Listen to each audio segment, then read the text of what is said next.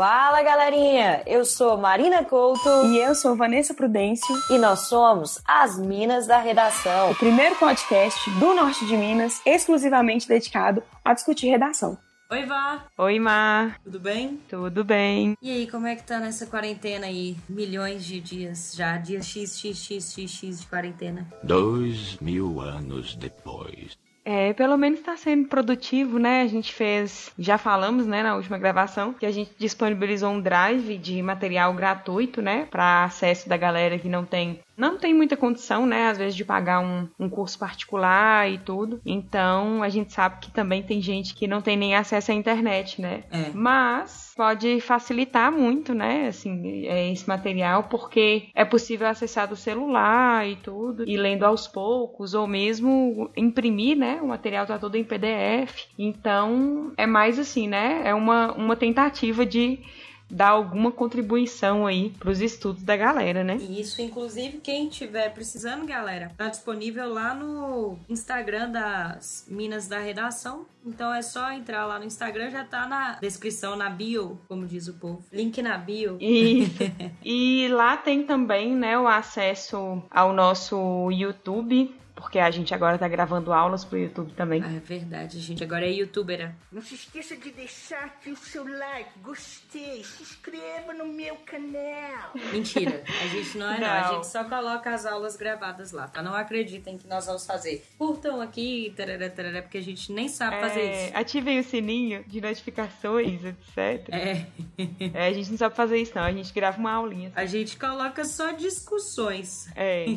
né? A gente só grava uma aulinha e tal, assim, para ajudar nossos alunos, mas ela está lá disponível e aberta, né, para todo mundo que tiver como acessar. Então a gente colocou assim o primeiro, apesar de que não segue uma ordem, né, Mar? Porque nossas aulas estão em andamento, né? É. O podcast a gente começou do zero, né? Das Isso. primeiras orientações. E as aulas elas vão estar um pouco descontextualizadas, mas quem acompanha o podcast pode ir para as aulas no YouTube sem nenhum prejuízo. Exatamente. Porque a tendência é que a gente discuta lá somente temas, né? E ajude no repertório, dê sugestões de leitura e tudo mais. Inclusive elas são exatamente voltadas para isso. Então, são temas de redação. E aí, o que, é que vocês podem fazer? Entrar no Drive e pegar o tema para vocês lerem os textos de apoio. Então, vamos supor que lá o tema seja a importância da arte para a formação do indivíduo e para a sociedade. Aí você, ah, eu queria ver esse tema. O tema já tá lá no Drive. Então, você pega o tema no Drive e coloca a aulinha lá, que você já vai ter um tanto de repertório, pode fazer a redação e tudo mais. Isso. E é,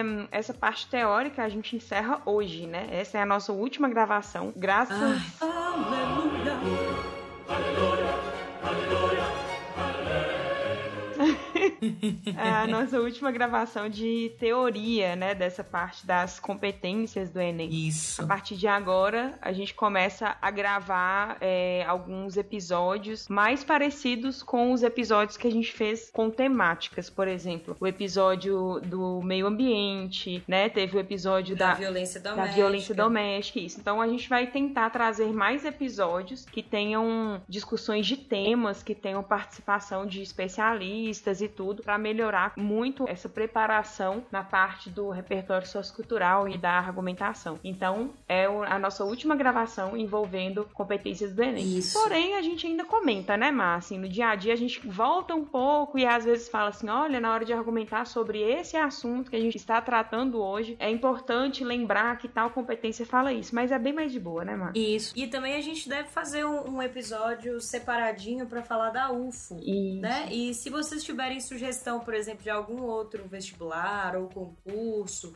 ou alguma coisa que você vai tentar e você não sabe muito bem como são os critérios de correção, o que fazer na redação, pode mandar pra gente lá no Instagram que a gente faz o episódio. E também, agora que a gente já criou assim, uma regularidade é, em relação à gravação das aulas e tudo, a gente tem que voltar a fazer as lives, né, Mar? Isso, com certeza. As transmissões ao vivo, para não ficar parecendo essa, essa live de cantor sertanejo, né? Aí a gente vai fazer transmissões ao vivo. Apesar de que a gente pode fazer uma live de cantor.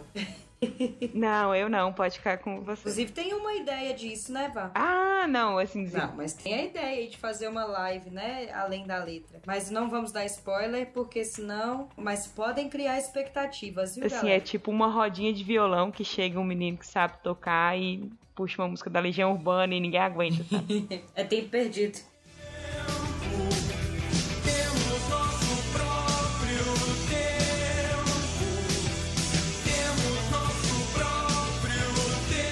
Tá doido? Legião Urbana é ótimo. é, eu adoro. Inclusive, serve muito de, de repertório sociocultural, viu, galera? Qualquer tema aí sobre família, você pode citar pais e filhos. Temas sobre indústria cultural e sobre a TV, você pode usar Teatro dos Vampiros. É, tem muita coisa legal. Tem uma série de músicas de Legião que são bem mais profundas. Inclusive, Tempo Perdido é uma delas que é bem profunda. Mas é porque ninguém aguenta mais ninguém tocando Tempo Perdido. Que aprende violão só para tocar Tempo Perdido. Ainda bem que é Tempo Perdido, que é rapidinha, né? Porque se fosse Faroeste Caboclo. Somos Então tá, vamos começar então a parte da competência 5. É, eu não, não entendo, assim, muita gente tem medo, né, da competência 5. Ai, propósito de intervenção, é um terror. Mas é uma coisa tão pragmática, né? É a mais técnica, eu acho, das competências, é a competência 5. A competência 5, ela é aquela que você consegue criar uma dinâmica única para qualquer redação, qualquer tema e fazer sempre o mesmo padrão. Só que você vai, né, assim, adaptar o tema e Você mudar vai o mudar conteúdo. o conteúdo, né? A proposta de intervenção, a primeira recomendação dada pelo INEP para a proposta é que ela seja uma intervenção, uma solução para o problema abordado no desenvolvimento. Então isso é muito importante, né? A primeira recomendação já é uma das mais importantes, porém ela não diz respeito apenas à competência 5, mas à 5 e à 3, né? Que foi a temática da nossa última gravação. E isso quer dizer o quê? Que não adianta o candidato montar ali uma solução para o tema como um todo e de uma maneira muito ampla, querendo abraçar o mundo, né? A ideia da proposta de intervenção é solucionar exatamente aqueles aspectos que foram abordados no desenvolvimento como um problema. Então, se o tema lá envolva, é, é, vamos supor que o tema envolve a violência doméstica, e aí você vai falar que o problema da violência doméstica tem a ver com a falta de preparo dos profissionais envolvidos nas delegacias. Então, isso, quando o, o corretor lê o seu texto, ele já espera que a sua proposta de intervenção seja sugerindo uma melhor forma de preparar esses profissionais, né, Marcos? Isso. Porque senão você vai ter uma quebra ali da expectativa que foi gerada ao longo da sua própria argumentação. E é importante, então, que ela seja, como Vanessa falou aí, diretamente relacionada ao problema apresentado no desenvolvimento, né, Vá? Tem que ser algo que res- resolva diretamente. Até porque, como nós falamos no episódio passado, se ela não tiver relação com o que você apresenta no desenvolvimento, você vai ser penalizado na competência 3. É, o seu projeto de texto, a sua estrutura textual vai estar comprometida, porque a gente tem que lembrar, né, que o texto dissertativo argumentativo, ele tem que seguir uma lógica e tem que haver ao longo de todo o texto a chamada unidade textual, unidade de sentido, né? Que é você apresentar uma introdução que se liga a um desenvolvimento, que se liga à conclusão. Então, tudo seguindo uma mesma lógica.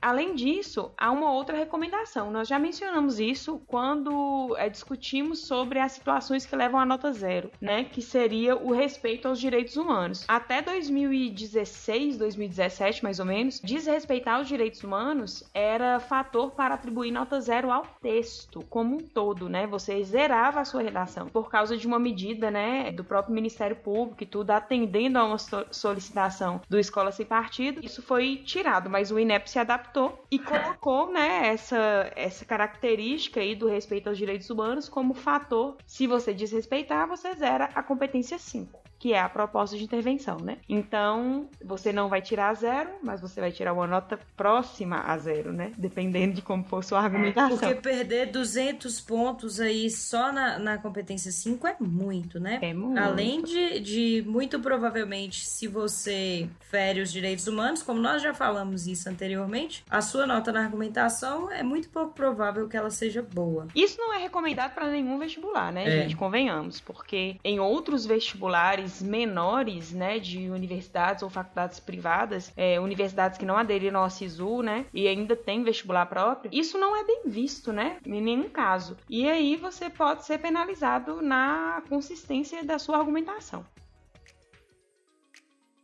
Mas, então, superados esses dois elementos, que são os elementos mais gerais, a gente entra na parte específica, né, da proposta da competência 5. Então, existem ali quatro perguntas a serem respondidas, mais um complemento, que deve se somar a um desses quatro elementos, né? Então, a primeira pergunta é o chamado agente, né? O agente é a resposta à pergunta quem executa? Quem executa a ação que você vai sugerir como uma forma de resolver o problema. Esse agente, ele é identificado, né, a partir da presença de um ator social que você aponta para executar a ação proposta no, na sua conclusão. Então, o que, que, seria esse, esse agente? Geralmente uma instituição, né, mas assim, a recomendação é que seja uma instituição. Isso. Você pode usar, por exemplo, o governo, algum ministério, você pode usar as empresas, você pode usar as escolas,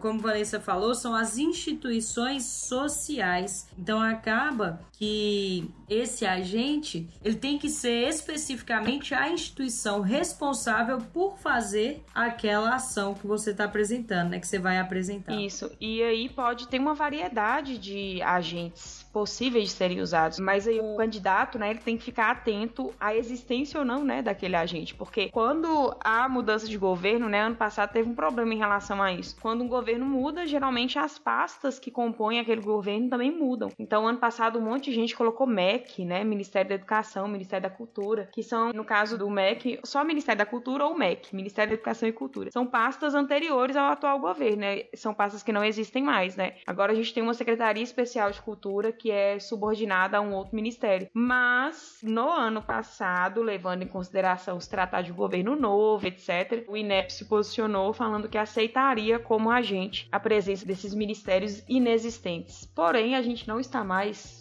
num governo novo, né? A gente já está indo para dois anos de governo. Então, a gente, né, sugere que haja uma pesquisa aí, né? Quais são os ministérios, as secretarias que compõem o atual governo, para não, não dar esse deslize aí. E é muito importante que você tenha certeza de que o agente, ele é o responsável por aquela ação. Porque, por exemplo, se você coloca que a sociedade deve punir a sociedade não pode punir, entendeu? Então, não é dever da sociedade punir. Logo, se você apresenta um agente que não pode fazer aquilo, esse agente não vai ser validado, ele não vai ser válido. E aí é importante saber, é uma pesquisa básica assim que, que a gente recomenda a todo estudante aí é, secundário, né, estudantes do ensino médio, estudantes de pré-vestibular, que faça uma pesquisa rápida, né, sobre as esferas de governo, a atribuição dos três poderes, sobre as ONGs. Isso, o que que é atribuição de, por exemplo, eu falo das esferas de poder porque muitas vezes é o aluno colocar o governo federal para algo que é uma atribuição do estado ou do município. Ou do né? município. Por exemplo, em termos de urbanização, acontece muito isso, vá. Uhum. Olha, a organização urbana, a questão da mobilidade urbana, tudo isso é competência do município. Então você coloca lá o governo federal. O governo federal não tem competência para isso. A gente está vivendo isso agora, né, na pandemia, porque você pode ver que os decretos municipais, eles têm maior validade do que a fala da Receita, né? Do que a fala do, do presidente. Então, o que que acontece? Na Constituição, eles são, entre aspas, independentes. Então, o governo federal ele não tem capacidade de, por exemplo, intervir na questão urbana. Quem vai fazer isso vai ser o município. Então é importante que vocês saibam essas questões. É, e aí tem toda aquela coisa aí, você falou sobre urbanização e tudo, então tem toda aquela aquelas atribuições municipais, tipo plano diretor e tudo nesse nível do município. É, a própria coleta do lixo, tanto que as taxas de lixo, elas são pensadas pela questão do bairro. Os impostos, eles são pensados inclusive é, com relação ao bairro. Por exemplo, bairros mais pobres não pagam taxa de lixo, bairros mais pobres não pagam além da taxa mínima de luz e de água, por mais que gastem mais que isso, entendeu? Então, na verdade, todas essas questões, elas são associadas ao plano diretor lá do município, como Vanessa falou. É. Então, é importante que as pessoas conheçam isso, né, Vá? Porque senão fica tudo muito no senso comum. E a gente não quer que vocês fiquem no senso comum. Uhum. E aí, assim, né, a gente sabe que essa é uma limitação do próprio ensino no, no país, né? Porque, assim, né, não adianta é, a gente colocar isso como uma, uma cobrança para o aluno, quando, na verdade, dentro de todas as, as os planos de conteúdos programáticos para as escolas e tudo, isso não é abordado, né? Uma coisa que a gente que está no dia a dia da escola, a gente vê dentro das disciplinas da escola, não há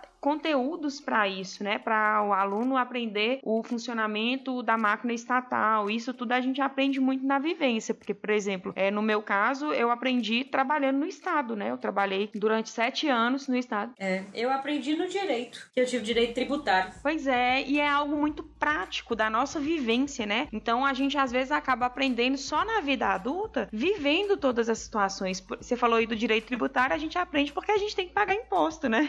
Então a gente acaba aprendendo, como dizem, né, na marra. Então, essas informações, às vezes, elas dão maior ou menor força argumentativa e o aluno deve se preparar para isso, tirar um tempinho ali do seu conteúdo de estudo para dar uma olhada em, páginas da internet, fuçar um pouco ali as páginas do governo, saber o que está sendo votado. Isso. Olhar, por exemplo, o portal da transparência, né, Val? Isso. Existe o portal da transparência que tem é, todos os gastos públicos, salários, tudo que é gasto mesmo público tá lá no portal da transparência e a maioria das pessoas nem conhece. É. Tem aquele Twitter, né? A Rose também. projeto alguma coisa. Eu- depois a gente procura. É porque existe um, um Twitter que é um, um bot, né? Que é aqueles, aquelas máquinas. Ele funciona para receber denúncias de corrupção, né? Aí a partir dessas denúncias eles, ele vai verificar, né? Como é um bot que atua sozinho, ele vai fazer uma varredura nos sites do portal da transparência e saber se há um gasto indevido. Então, por exemplo, eu sei de um deputado que está gastando dinheiro indevido, eu vou lá e coloco Rose, ah, verifique tal situação assim assim assada. Aí ela faz a varredura no site e descobre, né? É Operação Serenata de Amor. Isso. Operação Serenata de Amor. É bem legal. Então, o agente, só pra fechar essa parte, o agente, ele é basicamente isso. Quem é o, o ator social capacitado para executar aquele tipo de ação que você escolheu colocar na sua proposta. A ação É o que deve ser quê, feito, né? É a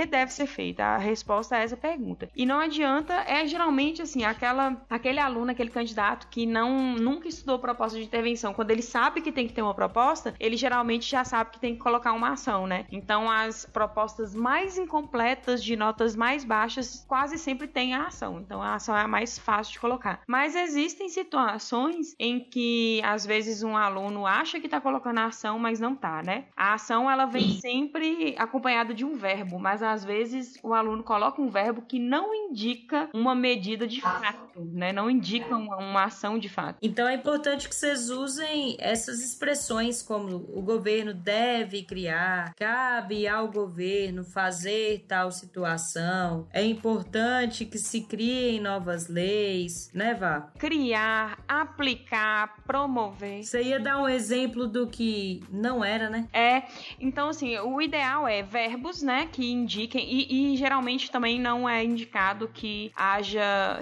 é, é, expressões que relativizem a proposta, né, tipo, deveria, né, o governo deveria criar, o governo poderia. Ah, é. Se você fizer isso, tira 80. É, você invalida a sua ação. Então, o ideal é usar verbos, né, que indiquem uma ação efetiva. Então, a gente sempre recomenda que use deve, faça, aplique, promova, esses verbos que vão indicar de fato uma ação. E às vezes o aluno acha que está colocando uma medida e não tá. Por exemplo, o governo deve propor medidas. Não é uma medida, né? Não é uma medida. Qual, qual é a medida? Tem que esclarecer. Então tem que ter um pouco de clareza nessa explicação da ação, né? E lembrando sempre daquilo. É, tem que ser específico. É, lembrando sempre daquilo, né? A ação em cima do problema, que você mesmo abordou lá no desenvolvimento.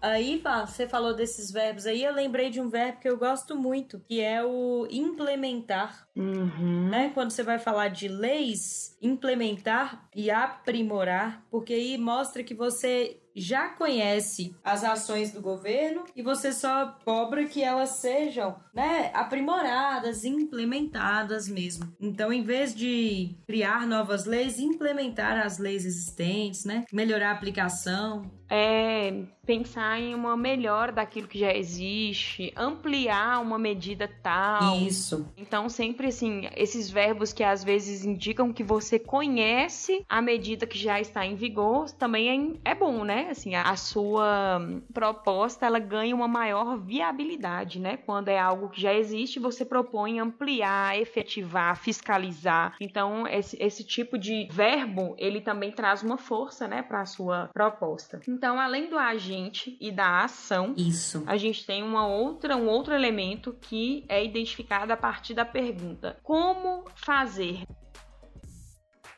Então é quem vai fazer, que é o agente, o que vai fazer, que é a ação, e o como fazer ou como executar, ou por meio de que, né, que é o chamado modo barra meio. Isso. Seria a forma pela qual uma ação vai entrar em vigor, né? A maneira pela qual a ação vai entrar em vigor. E aí muita gente erra, né? É, o Enem fala que esse elemento é o que dialoga com a execuibilidade da ação, com a concretude da ação. Por isso que ele precisa ser diretamente relacionado à ação que você colocou. Então é, é, é como se executa aquela ação. Por meio do que eu vou executar aquela ação? Quais os recursos precisarão ser usados para que aquela ação seja executada? É, de qual maneira aquela ação vai ser colocada em prática para que ela seja concreta, né? Execuível. Então é, é um desdobramento da ação e nunca pode ser um desdobramento do agente, né? Esse é um problema também. Exatamente. E aí tem algumas estruturas que indicam o modo meio. Por exemplo, quando você fala por meio de, por intermédio de, então é o próprio através de, né, quando bem usado. Então o governo deve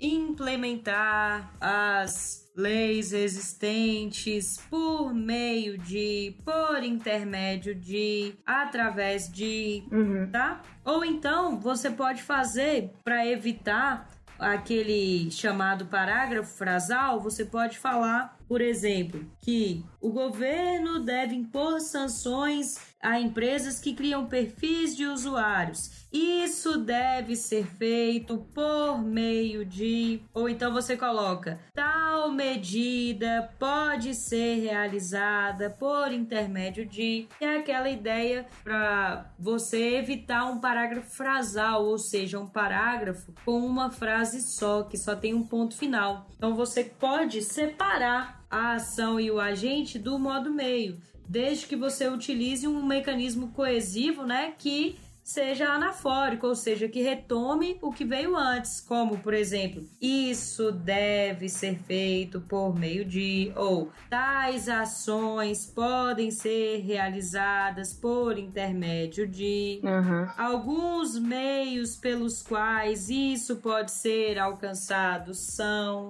entendeu? Seriam mais ou menos essas expressões que acabam porque o que, que acontece, galera? O corretor, ele meio que conta. na- Lembra que a gente falou que essa é uma das competências mais técnicas? É porque o corretor, ele meio que faz assim: vai lá na sua conclusão e vai contando os elementos. Então, se ele vir essa expressão por meio de, já é meio caminho andado para você, porque ele já vai contar como modo meio, entendeu?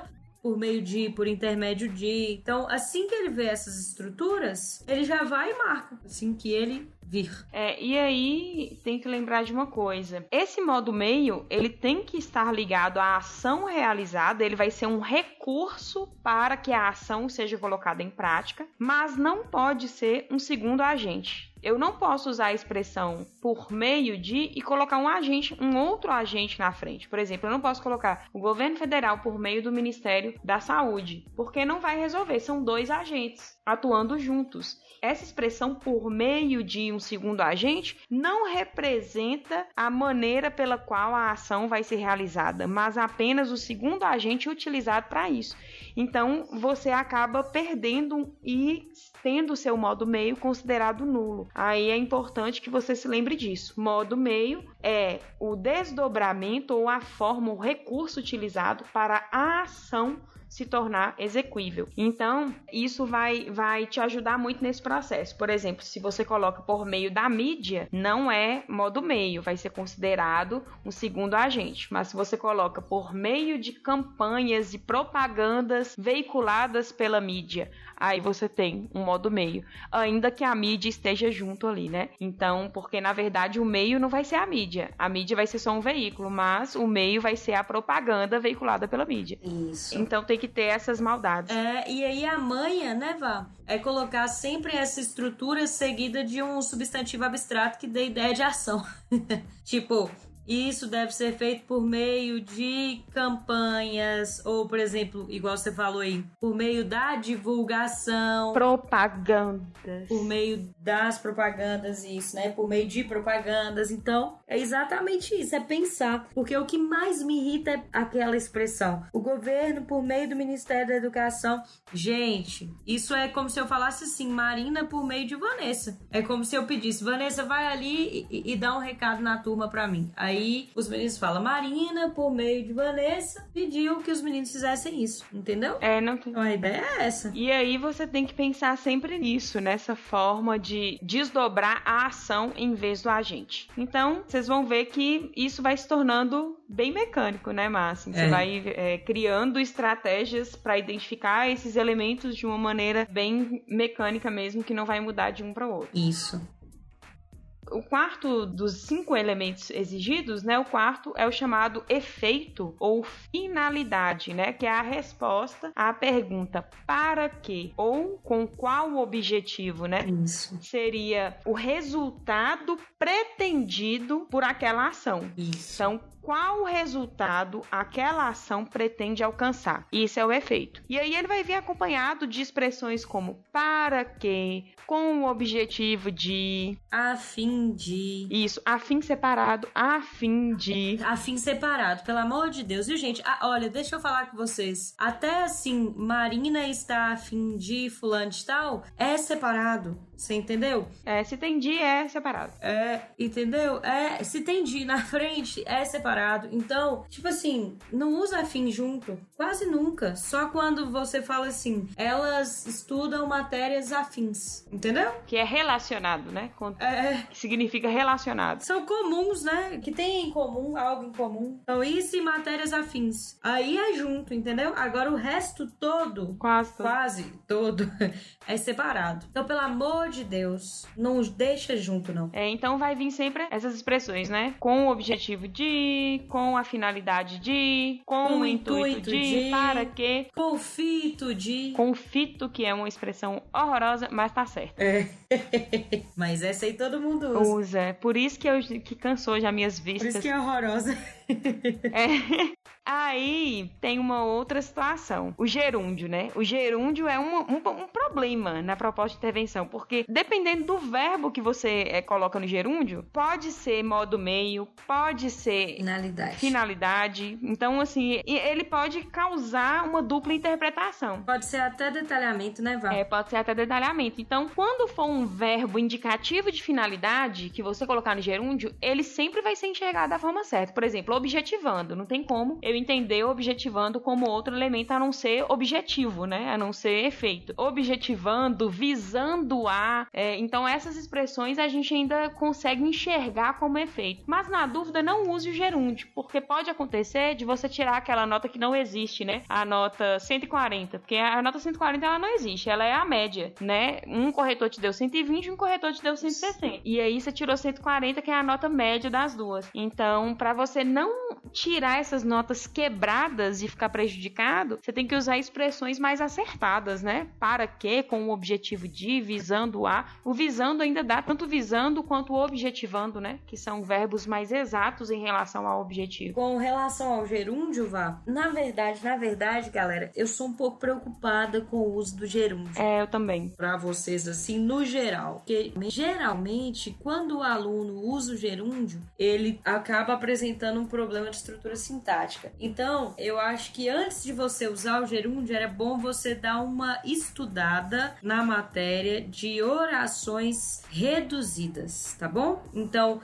ah, eu quero muito usar o gerúndio. Primeiro que eu não acho que ele é um, um recurso muito bonito, mas vamos supor que você é fã de um gerúndio e quer usar. Aí, dá uma estudada antes na matéria de orações reduzidas, tá? Para você tirar todas essas dúvidas, que é lá que ele tá e é lá que você vai aprender a usar o gerúndio do jeito certo. E agora, o medo de todo mundo, né? É o medo do detalhamento. Mas e só para concluir essa parte do gerúndio, lembrar que o gerúndio, ele, assim, quase sempre ele dá a ideia de uma ação que ela não foi concluída, né? Ela tá está acontecendo, né? E aí quando você usa o gerúndio com muita frequência, vira atendente de telemarketing, né? Eu vou estar verificando. Ai, não, eu vou estar fazendo. Eu vou estar fazendo, eu vou estar verificando. Tá errado, pelo amor de Deus. E fica é, coloquial, fica repetitivo e vira o chamado gerundismo, né? Que é o excesso do gerúndio. Então, na dúvida, é só não usar.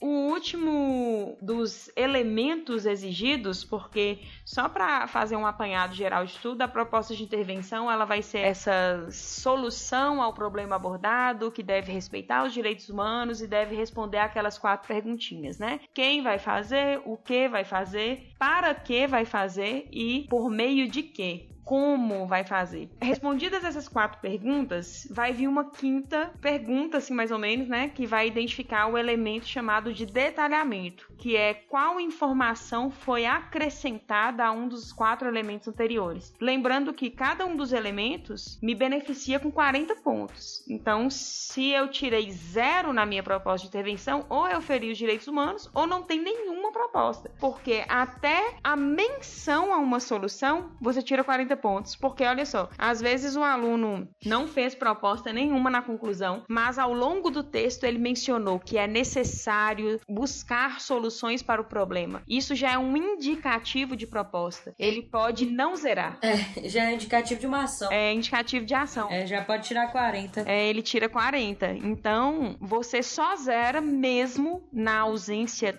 total de proposta, sem nenhum indicativo em nenhuma parte do texto e ferindo os direitos humanos. Fora isso, você já tem 40 pontos. A cada elemento novo que você coloca, você sobe um nível e vai ganhando mais 40 pontos. Então, se eu pus um indicativo de ação, eu tenho 40. Aí, se eu mencionei o agente, eu tenho 80. Se eu mencionei o modo meio, eu tenho 120. E se eu coloquei a finalidade, eu tenho 160. E como que eu chego no 200? Acrescentando o detalhamento a um desses elementos anteriores, que seria um complemento à ação, um complemento ao agente, é uma explicação maior que colabore para a aplicação daquela proposta se tornar mais objetiva, né? Ter um pouquinho mais de uma explicação um pouco mais detalhada sobre isso. Por isso que ganhou o nome detalhamento. É. e aí, o que que funciona como detalhamento, galera? Ó, pega o a caneta ou lápis aí e anota o que que é detalhamento.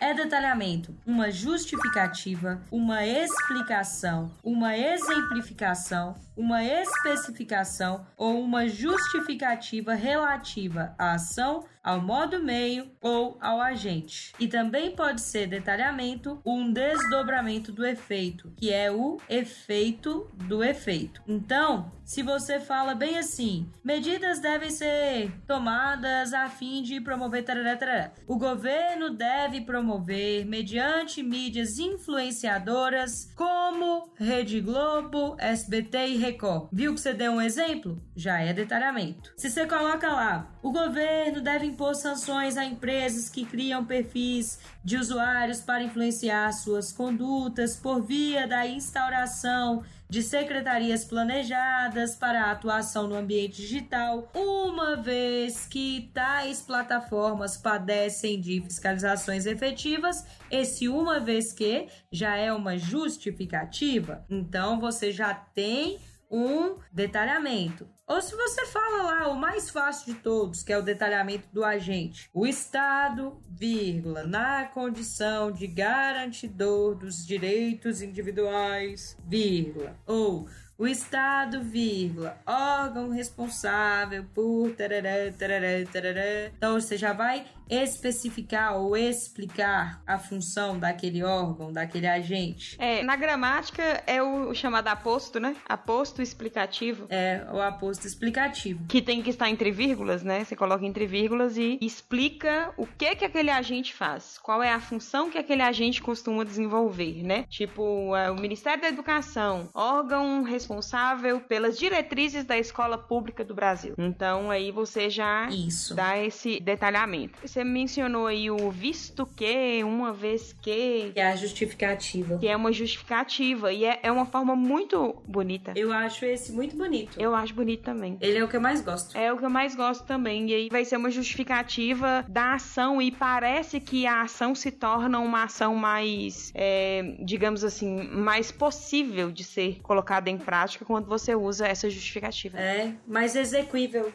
É, e, e é bem bonito, né? Assim, quando, quando o texto ele tá bem completo e ainda vem com essa, essa estrutura aí, fica bem bonito. Eu também acho. Aí, galera, são esses os cinco elementos, né, Vá? Cada um vale 40. Então, agente, ação, modo meio, efeito e detalhamento. Aí, antes da gente encerrar, eu só queria falar com vocês o que vocês não podem fazer É. de jeito nenhum na conclusão, que são os chamados elementos nulos. Existem agentes nulos e ações nulas, tá? O que que é elemento nulo? É quando você coloca, por exemplo, alguém deve fazer isso, ninguém deve fazer isso, alguns devem fazer isso, uns, uns e os outros, você, por isso, você deve fazer isso. É, e você conversa, né? Faça a sua parte. Isso. O verbo no imperativo também vá boa. O verbo no imperativo também é agente nulo, tá? Então não não pode usar isso. Outro, o que mais que você não pode usar? O que que são ações nulas? Quando você fala assim, é necessário dar o primeiro passo? Não pode, tá? Ou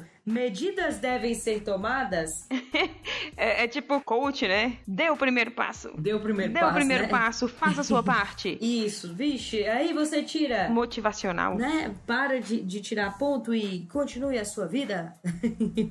Aí você tem as- a- aquela expressão que Vanessa falou, que é uma expressão muito vaga, então não conta como ação, que é medidas devem ser tomadas, não vale nada, viu, galera? É, obstáculos precisam ser superados, também não vale nada. É preciso fazer alguma coisa, primeiro que coisa é coloquial, então não use coisa nunca na sua redação. Mas é preciso fazer alguma coisa, também não vale nada, tá? Então são expressões que você não deve usar. Além disso, você não deve usar o futuro do pretérito, né? Que são aqueles verbos terminados em gria. Que é aquilo que sua mãe fala com você. Quando você chega pra sua mãe e fala assim: Mãe, mas eu queria. Queria, queria. Aí sua mãe fala: Queria do verbo não quer mais.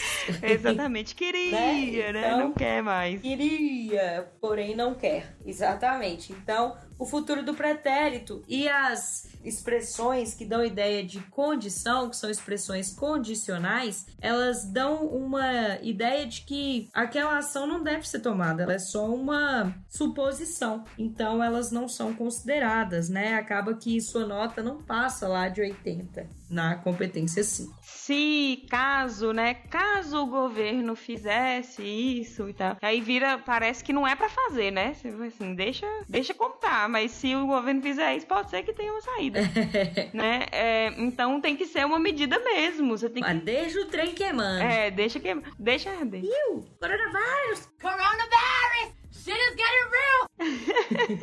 Coronavírus. E aí, nesse caso, é bom, é, assim, ser uma determinação, né? O governo deve, o governo precisa fazer isso. Então, tem que lembrar sempre disso, de que a ação, ela, né, a proposta, ela é uma determinação, porque aquele problema, ele precisa ser resolvido, ele tem que ser resolvido. Aí é sempre pensar nisso, né? Então, pra fechar essa discussão, Isso. lembrar de não ferir os direitos humanos, né, gente? Não pode falar que o coleguinha É, tem que ser morto, esquartejado. É, É, nem, nem falar pra criar uma ilha pra mandar todas as pessoas, por exemplo, todos os criminosos, criar uma ilha e deixar eles se matarem lá, tipo Survivor, né? É, e nem falar que tem que obrigar os, os presidiários a trabalhos forçados, né? Uma coisa meio, É. sei lá, meio nazista, né? O trabalho liberta, aquela coisa toda. E não pode ficar falando essas coisas, tem que respeitar o coleguinha. Não pode falar, por exemplo, que a religião deve acabar ou que dogmas de uma única religião devem servir como lei, né? The Handmaid's Tale, aquela coisa.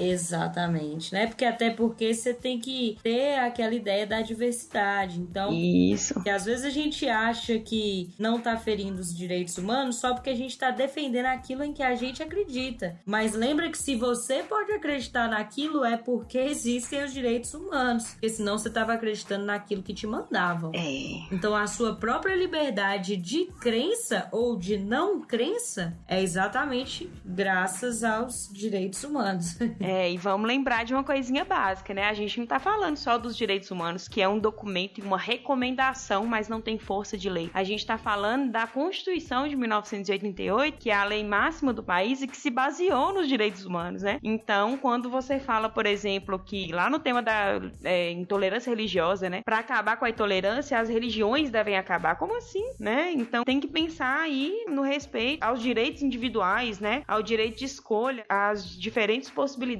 que o país, que é um país tão misto, né? Tão cheio de diversidade, né? Isso. Então a gente tem que lembrar disso como um dos fatores principais aí para a proposta, né?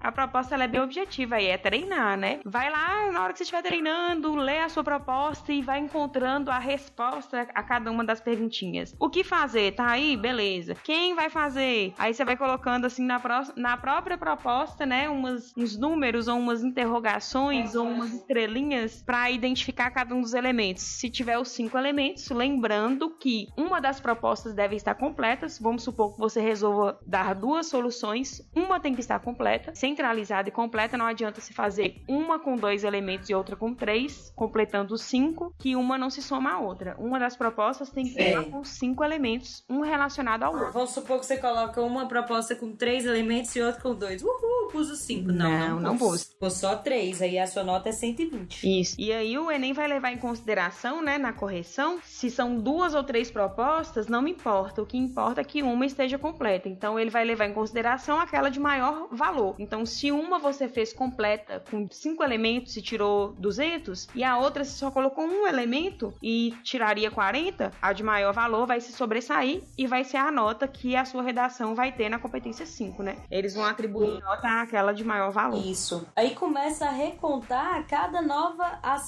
que você apresenta. Ou se você apresentar um, um novo agente. Então vamos supor que você coloca lá, ponto. Além disso, o governo deve. Aí já começa a contar de novo. Exato. Qualquer expressão que dá ideia de soma, né? Então reinicia a, a contagem. Se você colocar uma ideia de soma, acabou, tá contando uma ação nova. Além disso, ainda também essas expressões assim que vão Ademais, Ademais, né, expressões que vão indicar um recomeço, né, uma nova proposta a ser acrescentada. É, então, lembrar que nas estruturas sintáticas da sua proposta de intervenção é importante sempre usar ideias de continuidade, né, com o auxílio do pronome, expressões equivalentes, né, tipo tais medidas devem ser aplicadas por meio de. É. Isso deve ser feito com o objetivo de. Então, sempre com ideia de continuidade e nunca de soma, a não ser que você queira mesmo fazer uma proposta a mais, né? aprender a usar os pronomes anafóricos. Isso, que é o, o que retoma, né? Lembrando que o mesmo, Pelo amor de Deus, gente, o mesmo não pode. expressão coloquial, o mesmo, né? Não tem função anafórica. É, e o mesmo não pode ter função substantiva, gente. O mesmo só pode ser usado se estiver acompanhando É, algum substantivo. Então, por exemplo, o mesmo nome, tarará, tarará, tá certo. Agora, se você fala o mesmo acontece, aí tá errado. Porque o mesmo não pode ter função substantiva. nem substantiva, nem anafórica, né? Porque É. ele não tem função pronominal, né? Então é isso, galera. Eu espero que tenha ajudado, né? Que tenha servido. E, e aí vamos treinar, né? Fazer exercícios e ler as redações de nota mil lá que o INEP divulga no guia do participante, né? O desse ano ainda não saiu, referente a 2019, mas o de 2019, referente a 2018, já tá no site aí do INEP. É, Aí vocês conseguem baixar e ver as redações. Então é isso, galera. Muitíssimo obrigada pela companhia. é verdade. Fiquem em casa. Gente, fica em casa e tira o pé da minha festa junina, por favor, das minhas festas de agosto aqui de Montes Claros. Por favor, me deixem ter barraquinhas, me deixem comer pamonha. Tira o pé do meu arroz com piqui. É, exatamente. Por favor, fiquem em casa e ajudem as igrejas, os orfanatos e as instituições que fazem barraquinhas para arrecadar dinheiro. E me ajudem a ser feliz comendo também e é isso. então falou, galera. Tchau, galera. Até a próxima. Chegou quem nós queríamos. Chegou a cartopezeira com prazer e alegria. Chegou a cartopezeira com prazer e alegria.